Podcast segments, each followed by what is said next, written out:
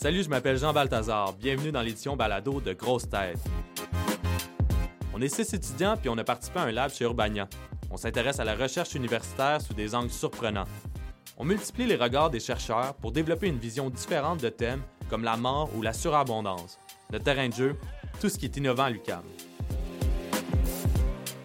Dans cet épisode, on explore les territoires invisibles. Ça veut dire qu'on va découvrir des musiques qui viennent d'endroits dont on n'a jamais entendu le nom.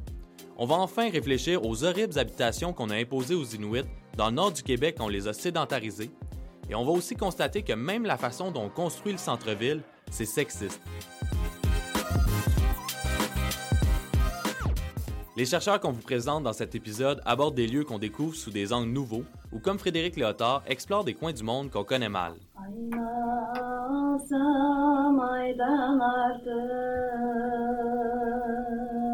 Alors ça, c'est une berceuse que j'ai enregistrée dans un petit village du Karakalpakstan, Shimbai. Le Karakalpakstan, il a fallu que je le note et le lise pour bien le dire quand j'ai rencontré Frédéric. C'est une république autonome de l'Ouzbékistan située juste au nord du Turkménistan. Puis si vous avez seulement une idée vague de où se trouvent ces ex-républiques soviétiques, disons simplement que c'est entre la Russie et l'Iran. On était dans une maison, il y a mon, ami, euh, un anthropologue comme moi, qui euh, vient et me dit Viens vite, il y a une maman qui va coucher son petit, puis elle chante euh, très bien, tu vas pouvoir l'enregistrer. Frédéric Léotard est ethnomusicologue et chargé de cours au département de musique de l'UCAM. Le Parisien est arrivé au Québec pour son doctorat il y a une dizaine d'années. Il n'est pas reparti depuis. Mais en fait, c'est une façon de parler parce qu'il part tout le temps. Sa spécialité, c'est les chants traditionnels des nomades de Sibérie et d'Extrême-Orient. Il a publié en 2014 un ouvrage sur toutes ses recherches qui s'appelle La steppe musicienne. Ça lui a d'ailleurs valu le prix Opus pour le meilleur livre musical. Je lance la caméra, je commence à filmer et c'est une séquence absolument extraordinaire, prise sur le vif, sans aucune préparation, où je vois que lorsque la mère chante, le bébé commence à sourire. Comme on connaît pas les Caracal-Pac, on mesure pas à quel point ce que fait Frédéric, c'est hors du commun. Filmer ce peuple chez lui, c'était tout un exploit. Il fallait des grands talents d'anthropologue pour se faire accepter comme ça sur le terrain. J'avais très peu d'informations. J'avais à peine le nom de la personne qui avait chanté. Je trouvais cette mélodie extraordinaire, mais je ne savais pas d'où elle venait. Et l'année suivante, quand je suis retourné sur le terrain, j'ai retrouvé la mère. Et en fait, ce que j'ai appris, c'est que la mélodie qu'elle chantait, ben, elle a été composée par un homme. Tiens, premier élément de surprise. J'ai dit, ah bon, mais ça, date de quelle époque, tout ça? Elle me dit, bah, il n'y a pas longtemps. Euh, une berceuse traditionnelle composée quelques années auparavant. Alors là, j'allais de surprise en surprise. Et elle me dit, mais d'ailleurs, il habite à la rue d'à côté. Vous pouvez le rencontrer. Alors je dis, ben oui, euh, un peu que je veux le rencontrer. Et donc, j'ai rencontré le compositeur de cette berceuse, qui est un, un homme qui est vivant, qui a d'ailleurs une culture musicale assez développée et qui, une année, a voulu composer une berceuse traditionnelle. Et sur le coup, j'étais un petit peu choqué hein, parce que moi, je pensais que c'était une berceuse traditionnelle qui était transmise depuis des générations et des générations. Et en réalité, ce que j'ai compris, c'est que ben, la tradition continue. Et on peut encore aujourd'hui inventer de nouvelles mélodies. Et c'est finalement la, la, plus belle réponse que je recevais pour savoir si est-ce que les traditions se transmettent ou est-ce qu'elles se meurent.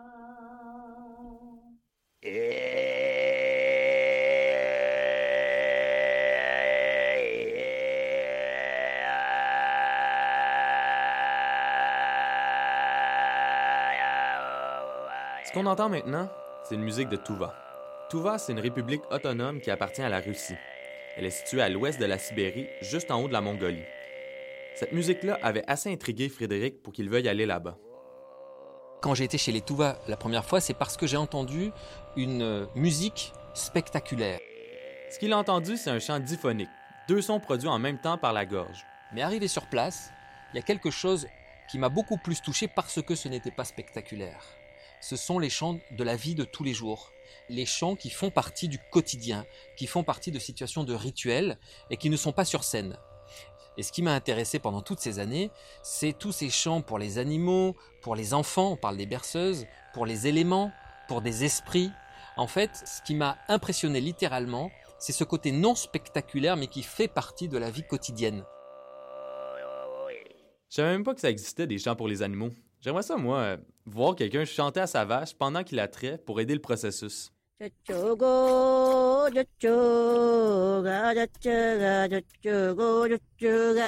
Ce que je pourrais rajouter, c'est que c'est précisément ces musiques qui n'avaient pas été documentées, qui n'avaient pas été référencées, que personne n'avait eu euh, l'idée d'enregistrer. Par exemple, quand tu parles des chants pour animaux, moi j'avais entendu ce type de chant sur disque, mais ce n'était jamais des chants enregistrés dans le contexte d'exécution.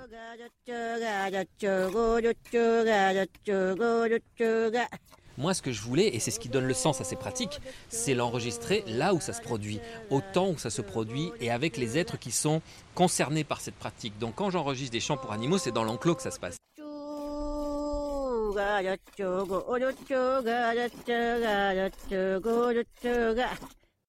Frédéric Léotard explore des territoires complètement oubliés des études en musique et il accumule toutes ces traces des peuples nomades qui se transmettent normalement uniquement à l'oral. Il nous donne accès à des chants et des musiques qui nous seraient autrement inconnus. Il a aussi travaillé sur le Centre des musiciens du monde qui a ouvert ses portes en septembre 2017. C'est un lieu où la population pourra découvrir toute la richesse des traditions musicales de la planète.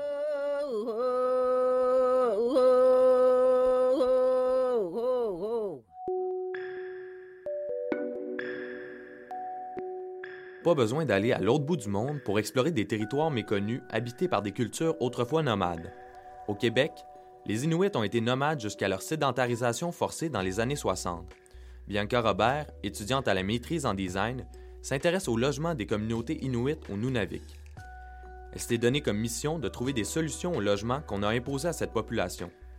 Parce qu'à l'époque, les maisons qu'on a mises à leur disposition n'étaient pas adaptées à leurs besoins. On a bâti euh, sensiblement une petite maison comme on les connaît ici, dans le Nord, sans se soucier des besoins culturels. Au centre de design de l'UCAM, on peut voir des maquettes de ces maisons qui sont non seulement peu esthétiques, mais surtout pas pratiques pour la population inuite.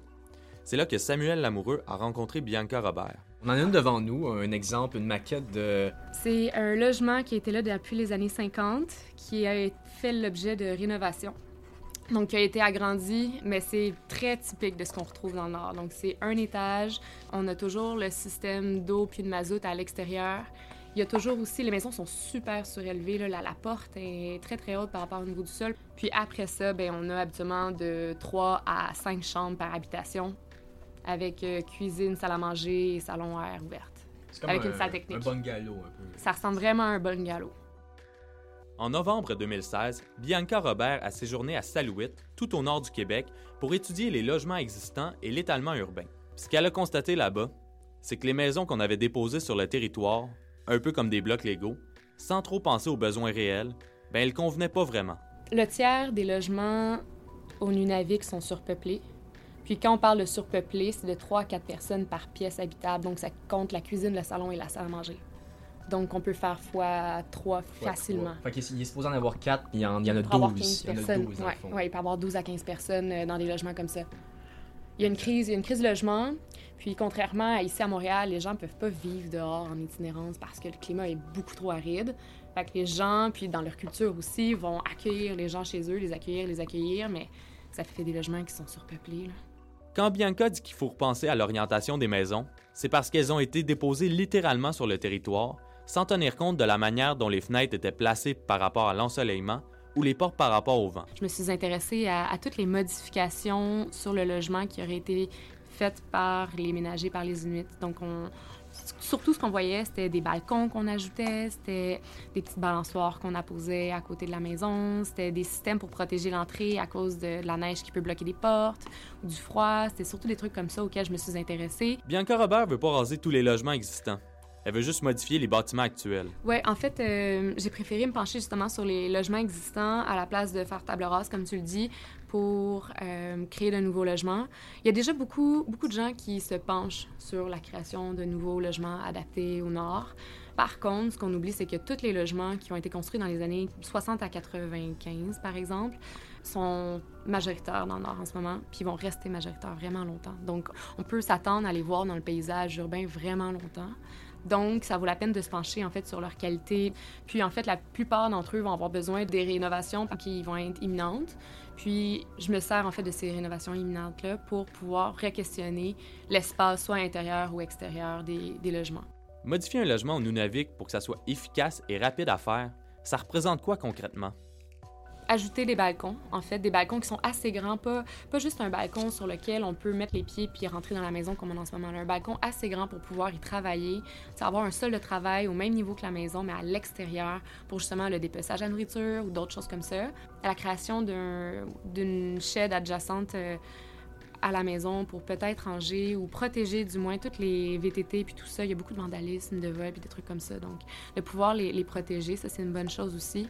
Ce qui était bien aussi, c'est que les maisons sont surélevées, d'une bonne longueur, sauf que c'est pas assez haut pour pouvoir vraiment investir le, dessous du logement, mais c'est quelque chose qu'on pense beaucoup parce que ça pourrait être un rangement, en fait. Euh, assez utile. Moi, j'ai vu des kayaks qui étaient rangés, plein de trucs comme ça. Les chiens se cachent souvent aussi sous les logements. Donc, ça pourrait être un espace qui pourrait être plus investi, en fait.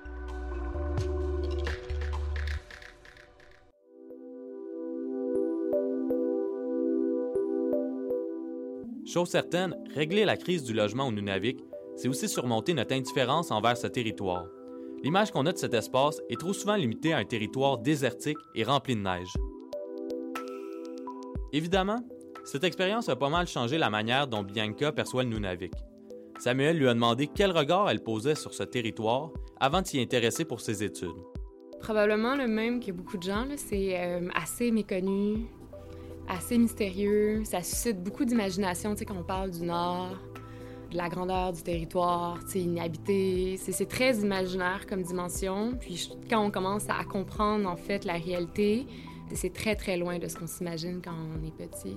On s'imagine euh, des grands étendues, blancs. On pense pas qu'il y a une crise de logement. On pense pas non plus qu'il y a de l'étalement urbain. Euh, pense pas aux gens qui habitent là. On pense encore aux classiques inuits qui habitent dans un igloo. C'est vraiment ça, je pense, quand on est jeune, quand on connaît pas du tout ça. Moi, ce qui m'a intéressé envers le Nord en général, c'est que je trouvais ça exotique à un, point. Que ça soulevait vraiment ma curiosité, puis je trouvais ça exotique. Est-ce qu'après ça, tu t'en évolues d'avoir trouvé ça exotique? Ben, je trouvais ça naïf. Ouais, c'est ça, naïf, exact. Je trouvais ça vraiment naïf. ouais.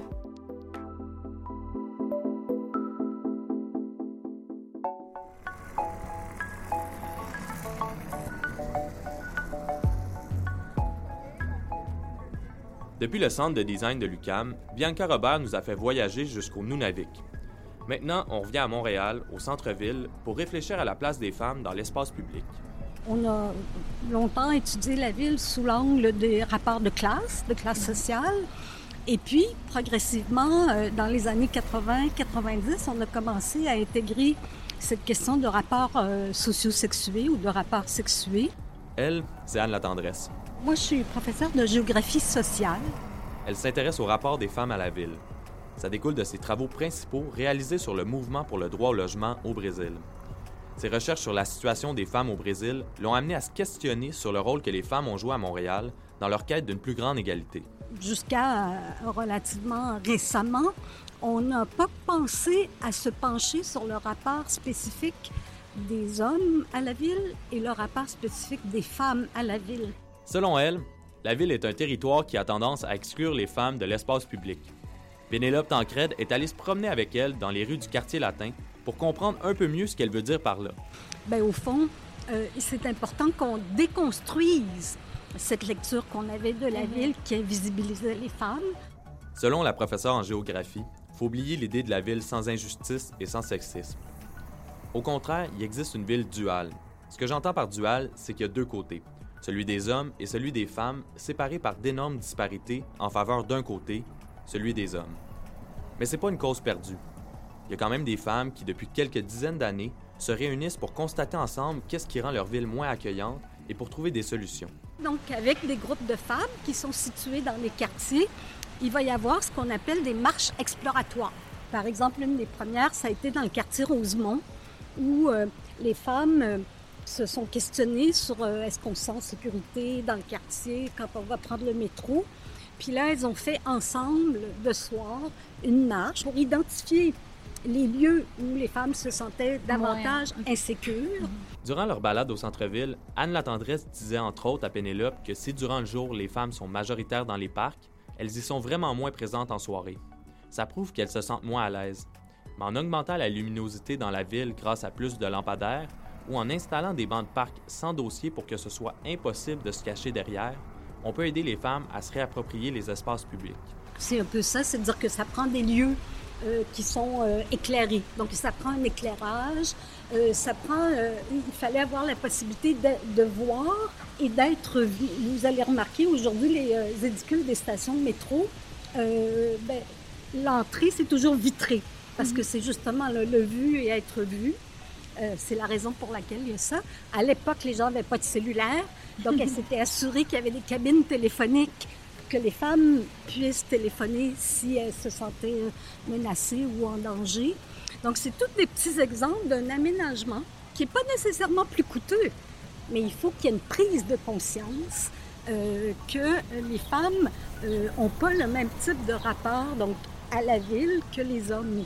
C'est comme si le rapport à la sécurité était différent. Le rapport à la sécurité est différent et, ça, moi, je pense qu'on peut retourner, et c'est là que c'est intéressant, retourner dans l'histoire.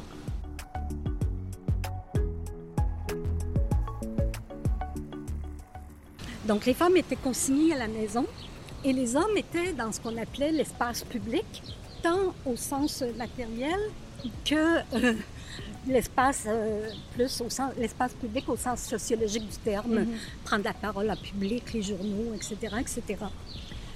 Et les, quand les femmes sortaient, jusqu'à euh, ce qu'on arrive à l'arrivée massive des femmes sur le marché du travail, les années 50-60, les femmes sont mal vues quand elles sont dans la rue, dans, dans les espaces publics. C'est pas leur place. Elles doivent être à la maison. Et si elles étaient à l'extérieur, il fallait qu'elles soient accompagnées du mari ou du père ou du frère. Et donc, pendant longtemps, la femme qui était dans l'espace public, ben, c'était une femme qu'on associait tout de suite à une femme de mauvaise vie ou au fond à la, à la putain, à la prostituée. Quand on parle des femmes dans l'espace public, dans la rue, il y a deux expériences qui m'avaient marqué. En 2012, Sophie Peters, à Bruxelles, avait filmé en caméra cachée les hommes qui s'adressaient à elle alors qu'elle se promenait dans la ville. C'était pas beau. Non, merci. Un verre ensemble ou quoi? Non, merci. Chez moi à la maison, bien sûr, pas dans un café. L'hôtel, le lit, tu connais direct. Vous comprenez pas? Je veux pas. Si tu me donnes envie, c'est normal, non? Alors, petit fait Petit Puis une New-Yorkaise avait fait une expérience semblable. Elle s'était filmée marchant dans la ville pendant 10 heures. Le résultat était déprimant, misogyne et plein de petites agressions.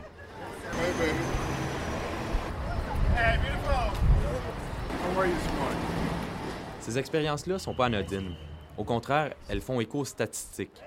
Aux États-Unis, une étude de 2014 réalisée sur 2000 femmes montre que 65 d'entre elles ont fait l'expérience du harcèlement de rue.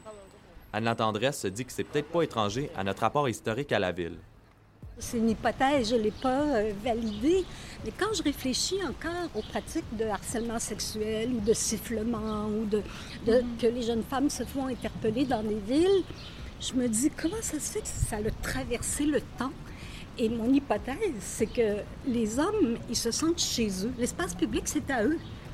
Et, et, je pense que ça s'est transmis, le fait que nous ne sommes pas à notre place quand on est dans l'espace public. Et ça se traduit dans les transports en commun, et ça se traduit dans les parcs, et ça se traduit sur la rue. Directement dans la rue, oui. Directement dans la rue. Et moi, je pense que le harcèlement, parce que encore, on parle euh, encore du harcèlement que vivent les femmes euh, dans les espaces publics, et je pense que ça s'est inscrit dans le temps. Donc, même si les jeunes hommes ou les hommes tout court d'aujourd'hui ne sont pas nécessairement conscients de cet aspect-là. Mhm. Euh, il y a quelque chose qui, euh, qui a été finalement, qui s'est transmis dans l'histoire.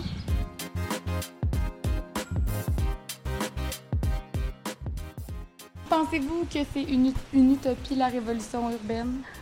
Euh, Est-ce que la révolution tout court est une utopie? Mais moi, je pense qu'on a besoin des utopies. C'est-à-dire qu'il faut porter un regard lucide euh, sur l'ère dans laquelle on vit. En ce moment, les villes deviennent des lieux vraiment de ségrégation puis de fracture socio-spatiale, vraiment. Au lieu d'être la ville du vivre ensemble, on s'écarte, on s'éloigne euh, dans plusieurs grandes villes du monde. Mais en même temps, je pense qu'on essaye, puis il y a des luttes euh, ici et là pour dire non, on veut s'approprier de nos espaces, on veut s'approprier de nos villes. On est en ce moment à une époque, il faut garder un esprit critique, être vigilant, vigilante, puis penser à la résistance.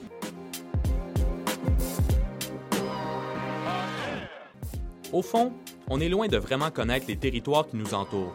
Ce que les chercheurs rencontrés lors de cet épisode nous font réaliser, c'est qu'il nous reste plein de territoires à découvrir, à l'autre bout du monde ou tout près de chez nous.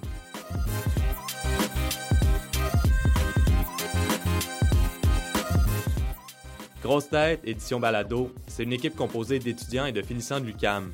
Ce sont les journalistes Samuel Lamoureux, Pénélope Tancred et Jean Balthazar, la rédactrice en chef Jasmine Legendre, la prise de son, l'univers sonore et le montage d'Elisabeth Potvin-Lemay, ainsi que le montage de Maude Fraser-Jaudoin.